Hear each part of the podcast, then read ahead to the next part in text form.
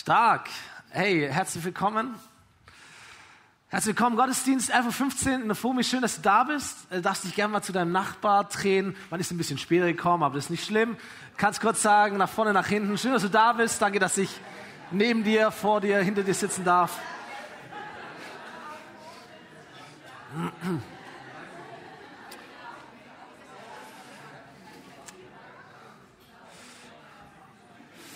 Schön, schön, schön, dass du da bist. Sehr cool. Hey, wir, wir wollen auch alle online begrüßen, äh, die im Livestream sind, die im Podcast sind. Schön, dass ihr eingeschaltet habt. Schön, dass ihr Teil vom Gottesdienst seid, im Urlaub, zu Hause, wo auch immer. Sei gegrüßt. Wir geben euch mal einen großen Applaus, dass ihr wisst, ihr seid da. Juhu.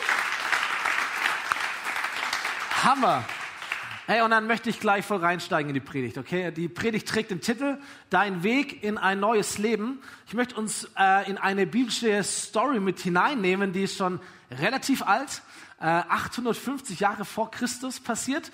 Aber ich glaube, die hat echt noch Power, dein Leben heute zu ähm, ermutigen, zu verändern, dich vorwärts zu bringen, Jesus mehr kennenzulernen. Und ich nehme euch ein bisschen in diese Geschichte mit hinein, okay?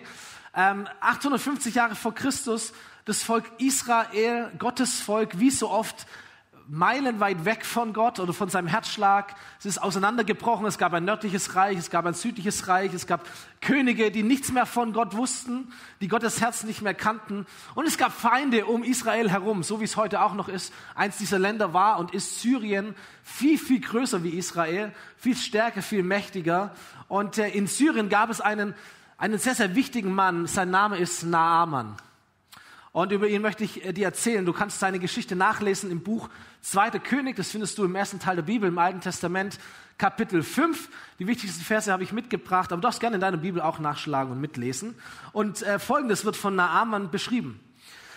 Naaman, der oberste Heerführer von Syrien, war ein ausgezeichneter Soldat und Stratege. Er genoss hohes Ansehen und der König schätzte ihn sehr hatte doch der Herr durch Naaman den Syrern zum Sieg über die Feinde geholfen. So weiß nicht, wer du bist, aber Naaman war besser. Naaman war Topstar. Eine richtig gute Position, Top-Job, Top-Bezahlung, viel Einfluss, äh, viel Geld, ein starker Körper und ein kluger Verstand. Die meisten Männer haben nur eins von beiden. Er hatte beides. Richtig guter Mann, Ansehen im Volk, Gab sicherlich auch ein paar Frauen, die den gut angesehen haben. Er war die rechte Hand des Königs. Er hatte richtige Machtfülle. Und warum auch immer, Gott hat ihn gesegnet. Also der Gott, der, den er gar nicht kannte, das nicht sein Gott war, von einem anderen Land, unser Gott, er hat ihn gesegnet und Naaman war erfolgreich. Er war erfolgreich. Wenn nicht dieses kleine Wörtchen aber wäre, und ihr kennt es vielleicht, wenn man etwas aufzählt und danach sagt man aber, dann heißt es alles, was ich gerade eben gesagt habe, ist eigentlich durchkreuzt. Ist nicht mehr so wichtig. Stimmt eigentlich nicht. Da gibt's, kommt jetzt etwas, das kann das alles wieder zunichte machen. Von Naaman heißt es, er war der King, aber Naaman war aussätzig. So Aussatz äh, ist in der Bibel wie, wie ein Sammelbegriff für verschiedene Arten von Hautkrankheiten. Das ist schon paar Jahrhunderte her. Krankheiten verändern sich auch immer wieder. Man weiß nicht genau, was es war. Man es könnte eine Art von Lepra gewesen sein, vielleicht etwas, das so im Verborgenen angefangen hat, kleine Flecken auf der Haut und es wird sehr, sehr schnell immer mehr. Äh, man weiß es nicht genau. Wenn es Lepra gewesen ist, dann war es nicht nur eine optische Sache, dass irgendwann die ganze Haut weiß ist. Das ist jetzt optisch nicht schön, aber nicht so mega gefährlich. Wenn es Lepra gewesen ist, war es richtig gefährlich. Da war es zum Teil ansteckend. Man hat die Leute isoliert. Äh, es war die Gefahr, dass, dass man gelähmt wird oder dass irgendwelche Gliedmaßen wegfaulen. So, das war eine richtig zerstörerische Krankheit, in der Naaman ähm, gelitten hat. So, er hatte Geld, er hatte Macht, er hatte Ansehen, er hatte alles, was, was man sich wünschen kann, aber ihn, ihn konnte all das nicht retten vor etwas Zerstörerischem in ihm selber. Das war sein Problem. Vielleicht ist das der Grund, warum die Bibel Aussatz immer wieder benutzt als ein Bild für Sünde. Etwas, das im Inneren entsteht und sich nach außen hin ausbreitet. Etwas, das Beziehungen kaputt macht, was Menschen isoliert. Etwas, das Menschen unrein macht. Etwas, das Menschen Stück für Stück kaputt macht. Sünde. Ähm, habe ein, ein Schild letztens gesehen, irgendwo im Internet, von einem Kühlschrank. Da stand drauf, alles, was du heimlich isst, trägst du später öffentlich zur Schau. Stimmt das? Es stimmt. Alles, was du heimlich isst, trägst du später öffentlich zur Schau. Vielleicht kennst du das?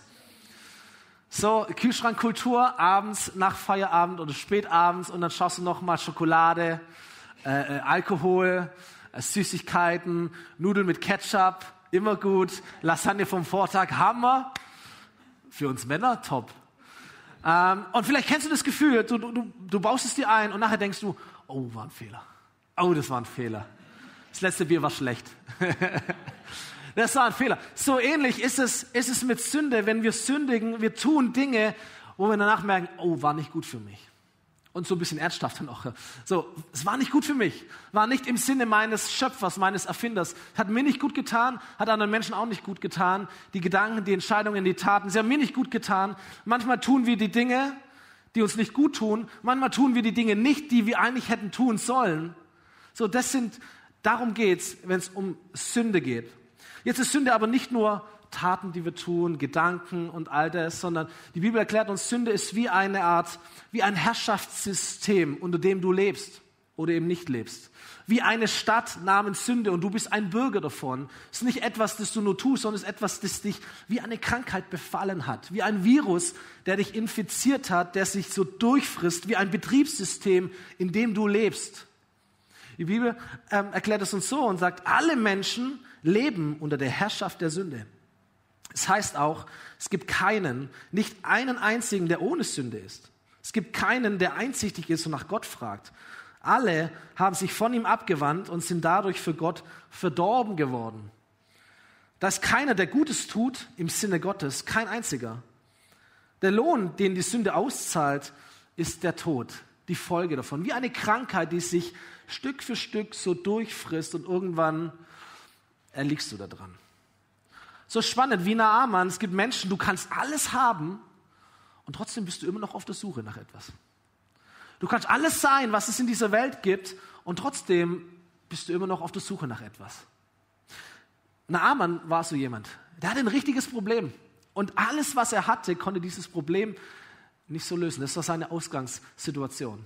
Weiß nicht, ob du dich ein bisschen damit identifizieren kannst, auf einer gewissen Ebene zu merken, hey, da gibt es etwas in mir, ich, ich habe noch nicht die Lösung danach gefunden.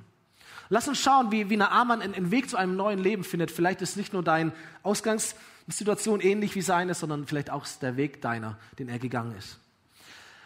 Das heißt weiter, in Naamans Haus lebte ein israelitisches Mädchen. Syrische Soldaten hatten es auf einem ihrer Raubzüge in das Land Israel gefangen genommen und nach Syrien verschleppt. Und sie war die Sklavin von Naamans Frau geworden. Eines Tages sagte das Mädchen zu seiner Herrin, ach, wenn mein Herr doch zu dem Propheten gehen würde, der in Samaria, in Israel lebt, der könnte ihn von seiner Krankheit heilen. Ich bin in der Vorbereitung der Predigt an diesem Vers so hängen geblieben, habe den noch nie so deutlich gelesen. Aber ich dachte, wie cool ist dieses Mädchen? Sein Mädchen ist keine Frau, das ist ein Kind, ein Teenie, keine Ahnung was. Sie hat ein unglaubliches Schicksal erlebt. Syrer unter, der, unter dem Befehlshaber Naaman, der für das Heer verantwortlich war, sind in ihr Land eingefallen.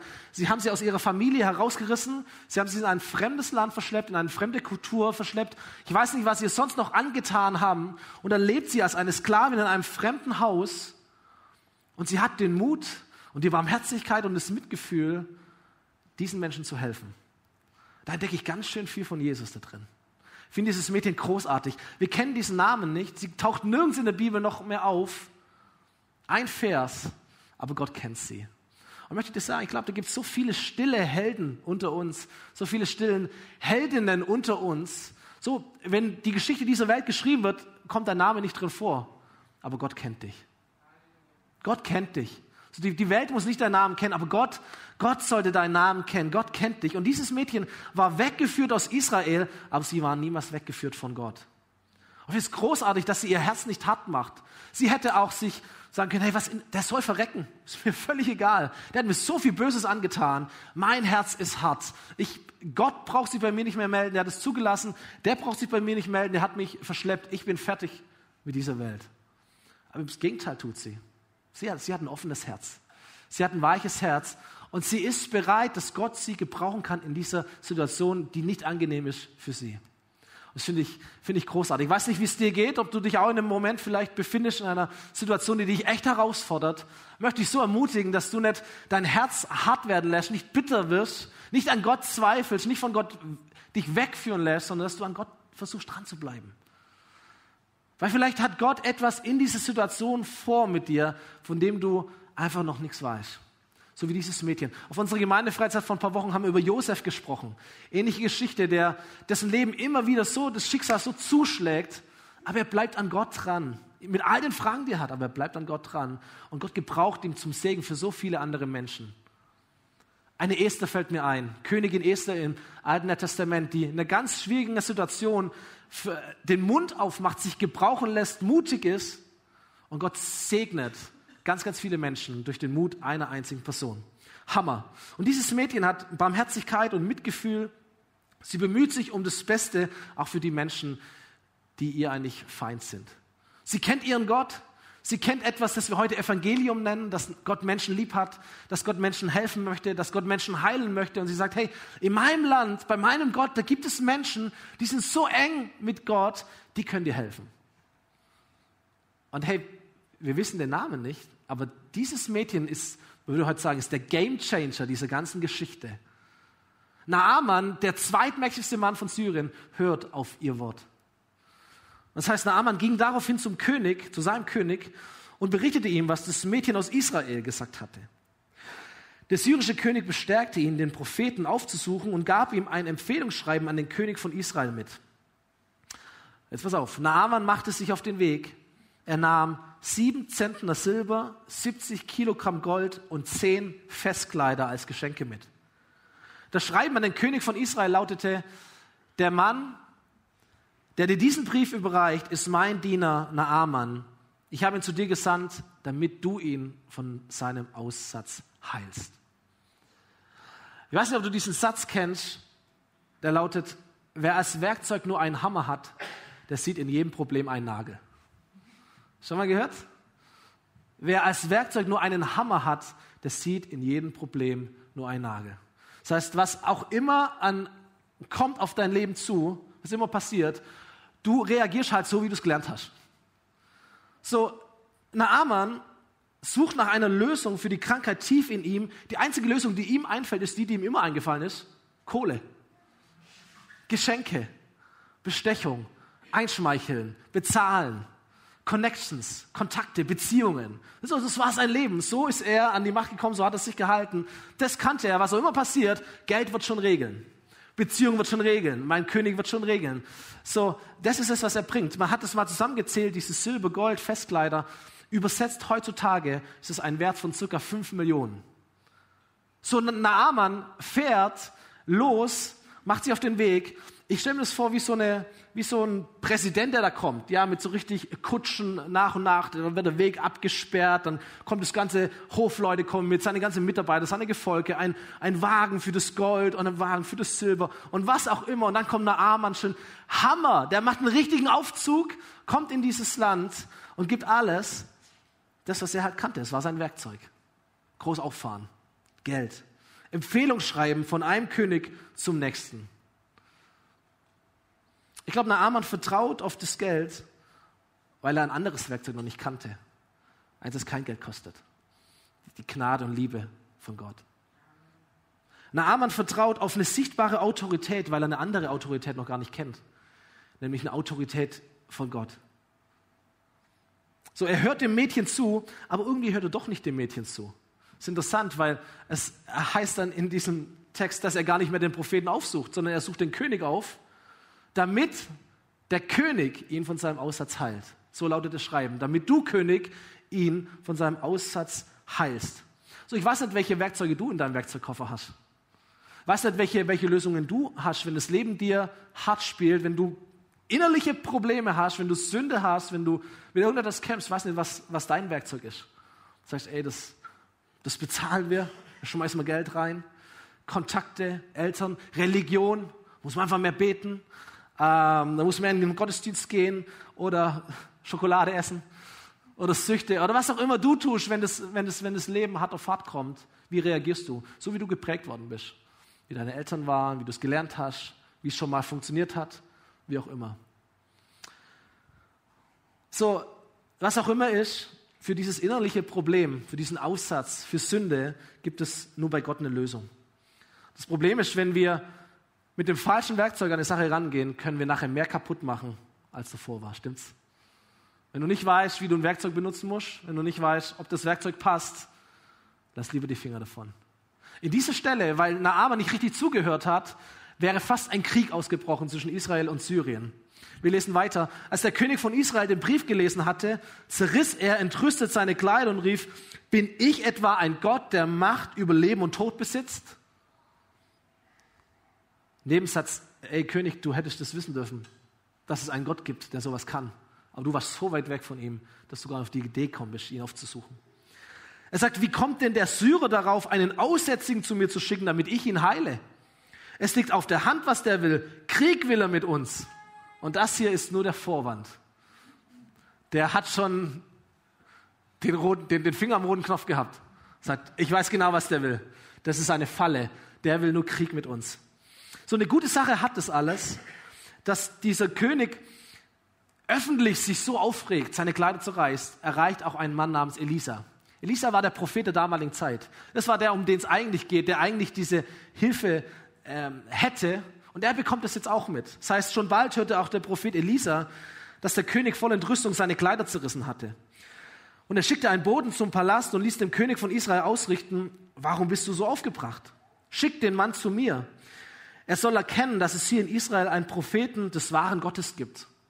Zwischen den Zeilen, König, das solltest du auch mal wissen. Es gibt hier noch einen wahren Gott. Es gibt einen Gott, der Macht hat über Leben und Tod. Schande über dich, dass du es nicht mehr weißt, aber es gibt es immer noch. Und jetzt kommt's. Kurze Zeit später fuhr Naaman mit seinem Gespann. Wagen nach Wagen nach Wagen nach Wagen. Mit seinem Gespann fuhr er bei Elisa vor. Der Prophet schickte einen Diener vor das Haus, der dem syrischen Heerführer sagen sollte, geh an den Jordan, tauch siebenmal im Wasser unter, dann wird dein Aussatz verschwinden und du wirst gesund sein. Ich stelle mir diese Szene ziemlich witzig vor. Kann mir richtig vorstellen, wie die angefangen haben, die Straße abzusperren, das Volk zurückzudrängen. Hey, jetzt kommt der zweithöchste Mann Syriens, ja, Riesenrepräsentant, Millionär, Millionen schwer, da kommen die Zentner Silber und die Kilo Gold und die Festkleider, dann kommt ein Wagen nach dem anderen. Irgendwann kommt der große Wagen, Naaman sitzt drin. Und es passiert nichts. Da ist die Hütte von Elisa, wird kein Riesenpalast gewesen sein, da war nicht so beliebt, die Propheten irgendwo. Und niemand kommt. Niemand kommt und Naaman wartet und alle warten und alle warten und alle warten. Und irgendwann kommt irgendein Diener, vielleicht ein Jugendlicher vor und sagt, hey, bist du Naaman? Alles klar, das ist die Botschaft. Wir haben da einen Fluss, der heißt Jordan, die Richtung runter. Mein Herr sagt, du tauchst dir das siebenmal unter, dann wird es wieder gut sein. Alles gut? Ciao. Und Naaman denkt sich, what? Dafür bin ich, dafür bin ich nach Israel gegangen? Dafür habe ich das alles mitgebracht. Dafür habe ich die Kleider gesammelt. Dafür habe ich das Gold transportiert. Dafür machen wir diesen ganzen Zirkus, damit nicht, nicht mal der Prophet kommt zu mir. Er schickt seinen Schüler zu mir. Der sagt mir irgendeine Botschaft. Was ist das hier? Was soll ich denn mit so einer Aussage? Weißt du, wie du reagierst, wenn, wenn Gott dir eine andere Botschaft gibt, als du hören wolltest? Das soll ja vorkommen dass Gott anders ist, wie du denkst. Dass für Gott andere Dinge wichtig sind, wie für dich. Dass Gott Dinge in deinem Leben anders sieht als du. Dass Gott Entscheidungen anders treffen würde als du. Dass die Dinge, die für dich sehr, sehr groß und sehr, sehr hoch und sehr, sehr wichtig sind, für Gott irrelevant sind. Und andersherum. Dass für Gott andere Werte zählen. Dass Gott einen anderen Lebensstil vorschwebt, als du ihn lebst. Was ist, wenn die Botschaft, die Gott dir bringt, gar nicht die ist, die du hören wolltest. Wie reagierst du denn dann? Was ist, wenn er von dir etwas verlangt wird, denkst, das ist ja lächerlich. Das ist ja lächerlich. Das mache ich ganz sicher nicht. Naaman wurde zornig, kehrte um und schimpfte. Er sagt, ich hatte erwartet, der Prophet würde zu mir kommen und sich vor mich hinstellen und zum Herrn, seinem Gott beten. Ich dachte, jetzt kommt die religiöse Show. Hey, ich bin immerhin Naaman. Wenn ich schon mal komme, dann sollte der Prophet wenigstens selber kommen und für mich beten. Ich hatte mir vorgestellt, wie er seine Hand über meine kranken Stellen hält und mich von meinem Aussatz befreit. Als ob unsere Flüsse Abana und Papur, die durch Damaskus fließen, nichts wären. Die sind viel sauberer als alle Bäche Israels gemeinsam. Kann ich auch darin baden und gesund werden? Und voller Wut macht er sich auf den Heimweg. Ich kann das nachvollziehen. Du packst das alles zusammen und sagst, Hammer, und jetzt soll ich in diesem, in diesem Fluss baden? Als ob ich keinen Fluss daheim habe? Ich bin auf der Suche nach dem Propheten. Der Rest habe ich daheim auch. Rumfahren, baden, das kann ich auch daheim. So, die Story hätte hier zu Ende sein können. Ich, geht noch weiter. Geht auch gut aus. Aber dass diese Story gut ausgeht, kostet Naaman einen Preis, der ist viel höher als 5 Millionen. Der Preis, den Naaman zahlt, ist der Preis, den du auch zahlst, den ich auch zahle, wenn es darum geht, dass Gott unser Leben wirklich verändern soll. Der Preis nennt sich Stolz. Für viele Menschen viel, viel teurer als Geld. Stolz. Meine Vorstellung. Ich hatte erwartet. Ich hatte mir vorgestellt. Normalerweise müsste man doch meine Flüsse, mein Plan, mein Geld. Und auf einmal reagiert Gott anders, handelt Gott anders und du bist herausgefordert zu sagen, ja, was machst du jetzt? Sagst du, hey Gott, entweder so wie ich will oder dann hast du halt gehabt. Oder nicht? Bevor Naaman seine Krankheit verlieren konnte, musste er erstmal seinen Stolz verlieren. Bevor du ein, ein, ein neues Leben von Gott bekommen kannst, muss erstmal etwas Altes sterben. Das Gute bei Naaman war, guter Tipp, dass er immer irgendwie Leute um sich hatte und das auch noch gehört hat, die gute Ratschläge hatten. Seine Diener versuchten ihn zu beschwichtigen und sagten, Herr, wenn der Prophet etwas Schwieriges von dir verlangt hätte, hättest du sicher auf dich genommen. Nun hat er dir halt befohlen, dich zu baden, damit du gesund wirst. Da kannst du es doch erst recht tun. Kluge Menschen sagen, ey, es ist halt nicht die große Show geworden, Naaman, egal. Jetzt sind wir schon mal hier, mach halt. Stell dich nicht so an. So, ist dir peinlich? Ja. Ist lächerlich? Ja. Verstehen wir es? Nö. Aber ist okay, jetzt machen wir das halt. Ist doch egal, wir müssen nicht immer alles verstehen, machen wir es halt, wie er es gemacht hat. So jemand hat mal gesagt, wenn du etwas erleben willst, was du noch nie zuvor erlebt hast, musst du etwas tun, was du noch nie getan hast. Ja, und manchmal ist es etwas, dass man, dass man, dass man tun muss und denkt, ist doch lächerlich. So, Glaube ist lächerlich manchmal. An, einen, an, einen, an einen Zimmermann vor 2000 Jahren zu glauben, der an einem Holz, an einem Holz hängt, damit du in den Himmel kommst, den du dir nicht richtig vorstellen kannst, ist ziemlich lächerlich wenn man es mal ein bisschen kritisch anbetrachtet. Und trotzdem baust du dein ganzes Leben drauf, hoffentlich. So, so ist Glaube. Glaube ist auf dem Wasser gehen. Du weißt nicht, ob es dich trägt, bis du es ausprobierst. So ist Glaube.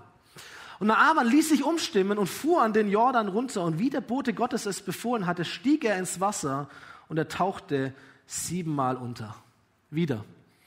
Die Wagen fahren voran. Es wird wieder abgesperrt. Der zweitmächtigste Mann Syriens kommt, ein Millionär, ein Kriegsheld. Und die Wagen halten und sie machen so vielleicht wie so eine Art Campingplatz. Leute kommen zusammen, hey, was geht jetzt hier ab in unserem dreckigen Jordanfluss? Der war vielleicht wirklich dreckig, keine Ahnung. Und Naaman steht aus seinem Wagen aus, läuft alleine Richtung Ufer, zieht sein Shirt aus und geht in diesen Fluss hinein und taucht sich unter. Einmal, zweimal, dreimal. Und die Diener zählen mit. Naaman viermal, fünfmal, come on, einmal noch, sechsmal, siebenmal. Ich frage mich, wie demütigend war das für diesen Mann, diese Prozedur über sich ergehen zu lassen. Wie demütigend für ihn, wie bloßstellend. So, ich möchte dir sagen, Gott, Gott ist nicht jemand, der dich bloßstellen will. Gott ist nie, nie jemand, der dich lächerlich machen will oder der dir irgendwie in eine Peinlichkeit hineinführen möchte. Aber der Punkt ist der, dass es manchmal das braucht, dass wir unseren Stolz runterschlucken, damit Gott Platz hat, in unserem Leben zu wirken. Manchmal stehen wir uns selber im Weg und manchmal stehen wir Gott im Weg. Naaman hätte sich um ein Haaresbreit seinem eigenen Wunder selber im Weg gestanden. Er wusste genau, was zu tun ist, aber sein Stolz hat es einfach nicht zugelassen. Aber er hat es geschafft, das runterzuschlucken. Und was er erlebt hat, ist das, was du auch erleben möchtest, nämlich ein neues Leben zu bekommen. Tatsächlich, seine Haut wurde glatt und rein. Naaman war gesund. So, es wird nicht gesagt, war es nach dem siebten Mal, wurde es mit jedem Mal besser. Aber ich möchte das betonen, dass es wichtig war für Naaman, sich nicht nur kurz einmal, okay, gilt aber jetzt.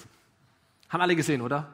Jetzt muss er doch zufrieden sein, sondern er musste wirklich siebenmal nacheinander vor den Augen der ganzen Leute das durchgehen, um wirklich diesen Durchbruch zu erleben. Sieben ist eine göttliche Zahl. Es gibt in der Bibel verschiedene Geschichten, wo es um das siebte Mal geht. Auch manchmal, wenn es um Gebetserhörungen geht. Ich möchte das sagen, bleib dran.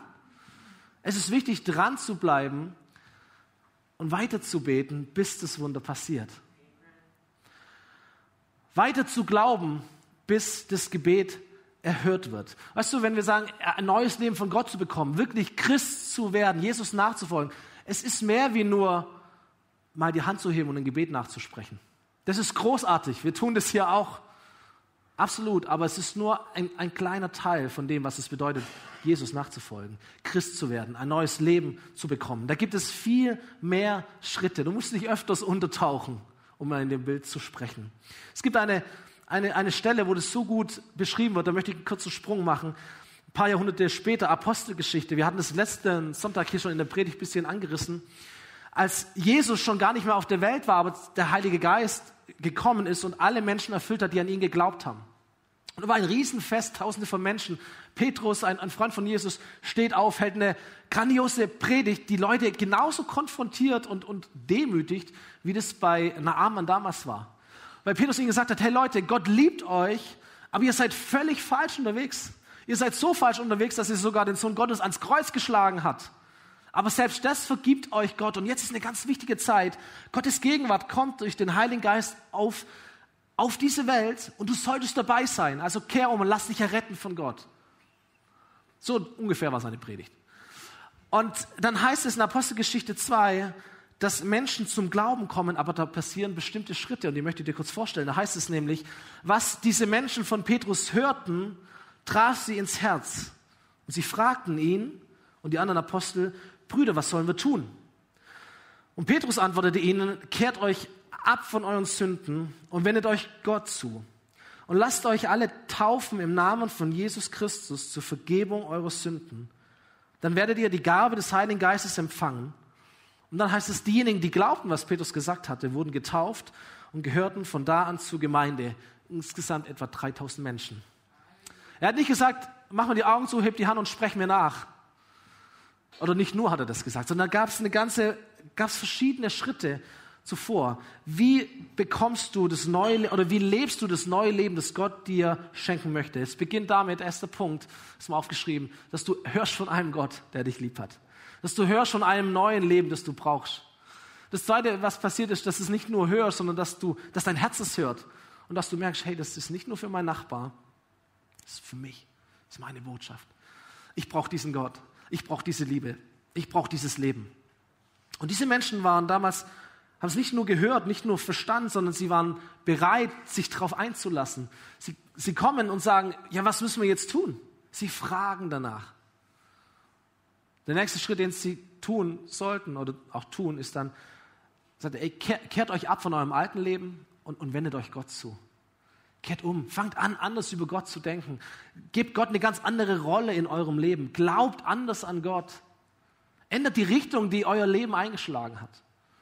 Dann sagt der, der nächste Schritt ist, und lasst euch taufen. Be bezeugt es, klärt es, erzählt es der Welt, dass ihr Jesus nachfolgen wollt dass etwas Altes vergangen ist und etwas ganz Neues entstanden ist. Das ist der, die Bedeutung von Taufe. So wie wir es in der Bibel verstehen. Die Leute wurden ja auch untergetaucht, wie Naaman. So, sie wurden wie in ein Grab hineingelegt und sie sind auch wieder auferstanden aus diesem Grab. Da ist etwas Altes zu Ende gegangen und etwas ganz Neues hat begonnen. Das gehört zum Gläubigwerden, zum Christsein, Christwerden dazu, sich taufen zu lassen. Und dann heißt er, dann werdet ihr den Heiligen Geist empfangen. Weil das neue Leben von Gott hat ein großes Merkmal, dass Gott selber in euch lebt. Das hatten wir letzte Woche in der Predigt. Und dann sagt er, ey, und lebt euer neues Leben nicht alleine, sondern seid Teil einer Kirche. Sie gehörten in eine Gemeinde hinein. Sie sind nicht allein unterwegs gewesen, sondern sie waren Teil einer Gemeinde. So, mir ist wichtig, dass du das verstehst. Hier geht es nicht darum, dass wir anfangen, Werksgerechtigkeit wieder einzuführen und sagen, hey, du kannst schon Christ werden, aber das bedeutet, du musst das, du musst das, du musst das, du musst das, du musst das. Erst dann bist du wirklich Christ. So, das ist auch nicht immer alles so chronologisch, aber ich möchte dir nur sagen, hey, Christ zu werden, das neue Leben Gottes zu leben, ist mehr wie nur ein Gebet mal zu sprechen. Da gehört mehr dazu. Das sind mehrere Schritte, wenn du das wirklich möchtest. Und so wie Naaman, nicht nur einmal kurz und dann was fertig, so ist auch wichtig, dass wir mehrere Schritte gehen, um wirklich drin zu sein in diesem neuen Leben, das Gott für uns hat. So, hey, weiß nicht, was dein Punkt ist. Vielleicht die, die letzte Woche da waren, du hast gemerkt, hey, da wurde vom Heiligen Geist erzählt, du hast vielleicht den Heiligen Geist erlebt und merkst, davon möchte ich mehr, das ist super, geh in diese Richtung. Vielleicht bist du hier und sagst, hey, das Thema Taufe bewegt mich immer und immer wieder. Vielleicht, weil du erst vor kurzem dich entschieden hast, an Jesus zu glauben, Jesus nachzufolgen und sagst, hey, eigentlich ist doch das jetzt dran. Ja, ist gut. Geh diesen Schritt. Wir haben Taufe 24. Juli, kurzer, kurzer Werbeblock. Wir werden eine große Taufe haben, wir werden ein großes Open-Air-Fest hier auf dem Campus haben. Es sind schon einige Leute angemeldet, du kannst noch dazukommen. Es gibt einen Infoabend für all deine Fragen, für all, wir werden alle Bibelstellen anschauen, du, alle, alle praktischen Fragen klären, alles, was dich interessiert. Ich ermutige dich, dabei zu sein. Vielleicht, weil du sagst, hey, ich, ich schiebe das schon lang vor mir her. Vielleicht hast du verstanden, hey, um, um wirklich dieses neue Leben Gottes zu leben, vollende deinen Glauben und lass dich taufen. Und bezeuge es der Welt, erlebe es nochmal nach, was es bedeutet, ein altes Leben abzuschließen und ein neues Leben zu leben. Du darfst gerne mit dabei sein bei dieser Taufe. Naaman hat sich auch wie eine Art Taufe über sich ergehen lassen. Er hat sich untergetaucht, siebenmal. Nicht einmal, nicht zweimal, nicht dreimal, siebenmal, bis das Wunder da war. Und er wird geheilt. Sein Wunsch erfüllt sich. Die Vorhersage des Mädchens erfüllt sich. Der Rat der Diener erfüllt sich. Das, was äh, Elisa ihm ausrichten hat lassen, erfüllt sich. Alles erfüllt sich. Naaman wird geheilt. Aber das Große, was passiert, ist, ist nicht, dass die Flecken nicht mehr da sind, sondern da ist etwas in ihm passiert. Da ist etwas in ihm heil geworden.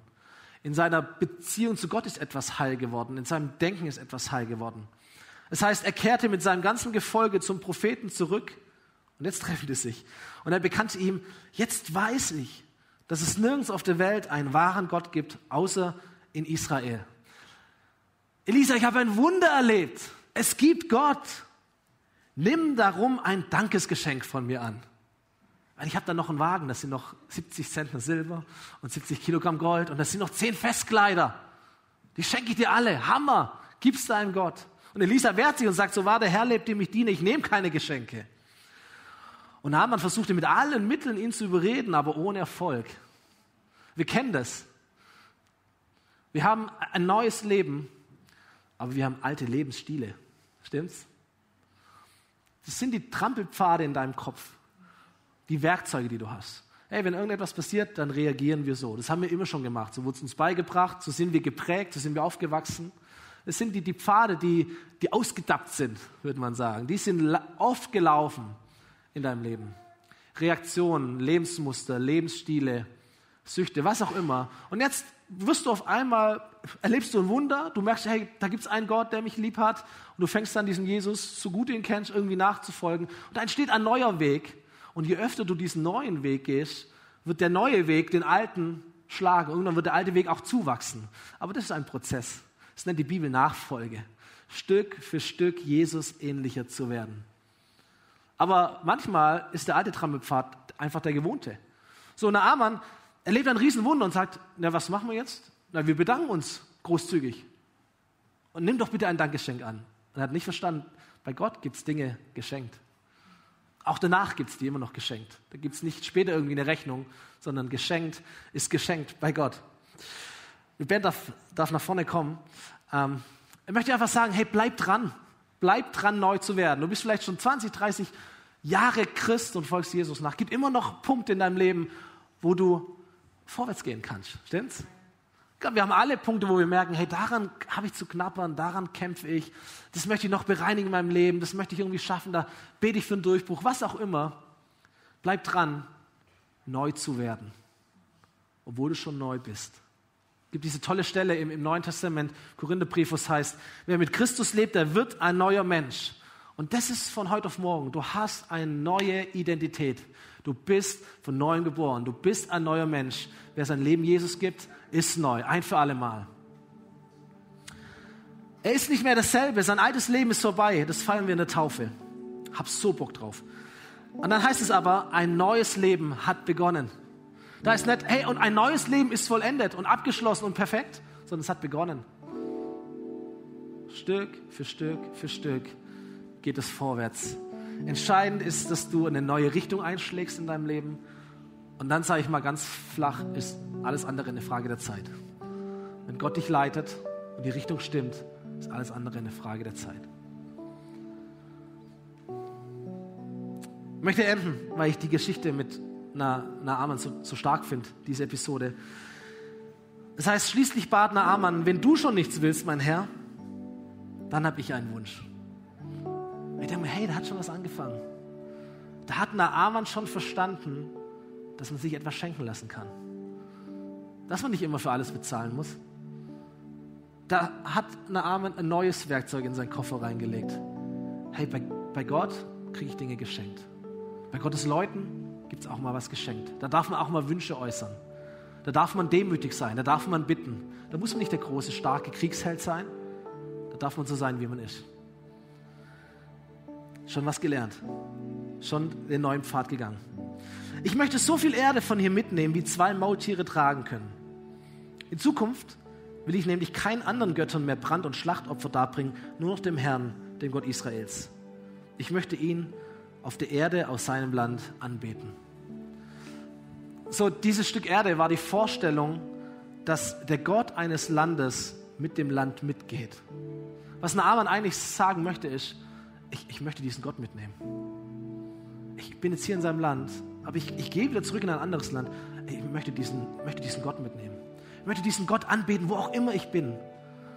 Ich, ich nehme Erde mit, daraus baue ich mir ein Altar, ich habe ihn immer bei mir. Fand ich ein total schönes Bild. Weißt, jetzt geht es nach Armen nicht mehr um die Heilung, jetzt geht es ihm um den Heiler. Es geht ihm nicht mehr um das Wunder, es geht ihm um den Wundervollbringer. Er sagt, hey, ich habe Gott kennengelernt. Er ist fantastisch. Er ist großartig. Ich werde nie mehr einen anderen Gott anbeten. Ich, ich, ich würde alles dafür tun, um diesen Gott bei mir zu haben. Und ich nehme ihn mit in mein Land. Ich nehme ihn mit in meinen Alltag. Ich nehme ihn mit in meinen Beruf. Ich nehme ihn mit zu meinem König. Ich nehme ihn mit in meine Familie. Und ich werde diesen Gott anbeten. Komm, wir stehen gemeinsam auf am Ende dieser Predigt, weil wir einen, einen Punkt setzen wollen, ein Lied gemeinsam singen wollen. Das darum handelt, dass Gott größer ist. Das ist eine ganz einfache Botschaft in dem Song. Mein Gott ist größer.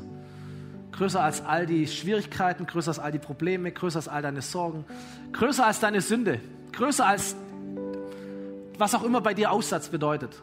Größer als all das. Es ist ein Gott, der gestorben ist am Kreuz, ein Gott, der bezahlt hat für deine Schuld, ein Gott, der dein Leben revolutionieren möchte, ein Gott, der dich in das beste Leben, das es für dich gibt, hineinführen möchte, ein Gott, der dich auf einen neuen Grund stellt, ein Gott, der Wunder tun kann, aber viel mehr noch ein Gott, der mit dir geht, auch wenn das Wunder noch nicht da ist. Ein Gott, den du mitnehmen kannst. Und wir wissen, Naaman, Altes Testament, wir sind ein Stück weiter. Wir haben Jesus. Wir haben den Heiligen Geist in uns. Wir nehmen Gott mit. Wir nehmen Gott mit. Gott lebt in dir. Und du gehst morgen auch in ein fremdes Land. Du gehst morgen nicht wieder arbeiten.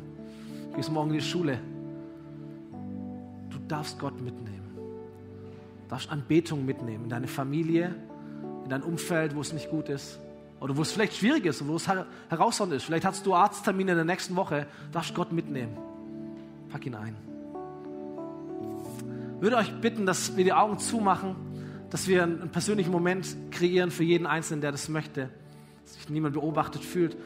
Ich möchte an dieser Stelle dir diese Frage stellen, ob du heute dich entscheiden möchtest, diesen Gott in dein Leben hineinzulassen, diesem Gott dein Leben zu geben.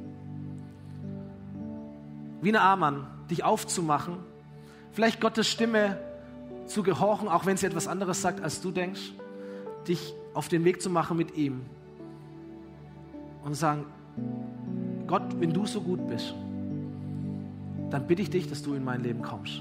Wenn du am Kreuz für mich gestorben bist, wenn du mir meine Schuld vergibst, dann vergib mir. Wenn du mir deine Liebe und deine Gnade schenken möchtest, dann mach. Wenn du mich zu deinem Kind machen möchtest, dann bitte, ich möchte das. Wenn du möchtest, dass ich dir nachfolge, dann möchte ich dir nachfolgen. Und wenn du hier bist und sagst, Jesus Christus soll mein Herr sein, Jesus Christus soll mein Erlöser sein, ich möchte als sein Kind ihm nachfolgen, dann darfst du gerne deine Hand heben, damit ich weiß, ob ich für jemanden ganz speziell beten darf heute Morgen. Auch ihr am Livestream seid genauso gemeint, auch wenn wir euch nicht sehen. Aber auch für euch beten. Ist jemand hier, der sich heute für Jesus entscheiden möchte, darfst du gerne deine Hand strecken. Dankeschön. Dankeschön. Dankeschön. Ich möchte sagen, wir haben ein Gebetsteam dort hinten nach dem Ende vom Gottesdienst. Darfst du gerne dorthin gehen, wir werden dich segnen, werden mit dir sprechen. Wenn es dein, dein Ding ist, dann geh dorthin. Und ansonsten beten wir jetzt hier nochmal gemeinsam zusammen für euch und mit euch. Jesus, danke, dass du am Kreuz gestorben bist für uns. Danke, dass du neues Leben erwirkt hast für alle Menschen. Alle Menschen sind Sünder, aber allen Menschen wird vergeben. Durch deine Tat am Kreuz und durch deine Auferstehung. Danke, Jesus. Danke, Jesus, dass wir mit dir leben dürfen. Danke, dass wir rechnen dürfen mit Wundern in unserem Leben, für Krankheiten, die wir tragen, für Kämpfe, die wir ausfechten, für Dinge in der Vergangenheit. Jesus, dass dein Blut reinigt, dass du dein Blut neu macht und dass wir wirklich deine Kinder sind, Jesus. Wenn wir uns entscheiden für dich, wir sind deine Kinder, wir sind neu geboren, wir haben ein neues Leben, wir sind durchgebrochen zu einem neuen Leben und wir dürfen dieses neue Leben jetzt leben, dem wir dir nachfolgen und uns dran freuen. Danke, Jesus, dass es gilt für viele Menschen hier und für viele auch im Livestream. Danke, dass wir dich feiern dürfen dass wir wissen, du bist größer. Und wir nehmen dich mit. Heiliger Geist, ich bete, dass du ganz neu in uns hineinkommst, dass wir dich mitnehmen in unseren Alltag, dass wir dich anbeten in unserem Alltag, dass wir dir nachfolgen in unserem Alltag. Amen. Amen. Lass uns singen, mein Gott ist größer.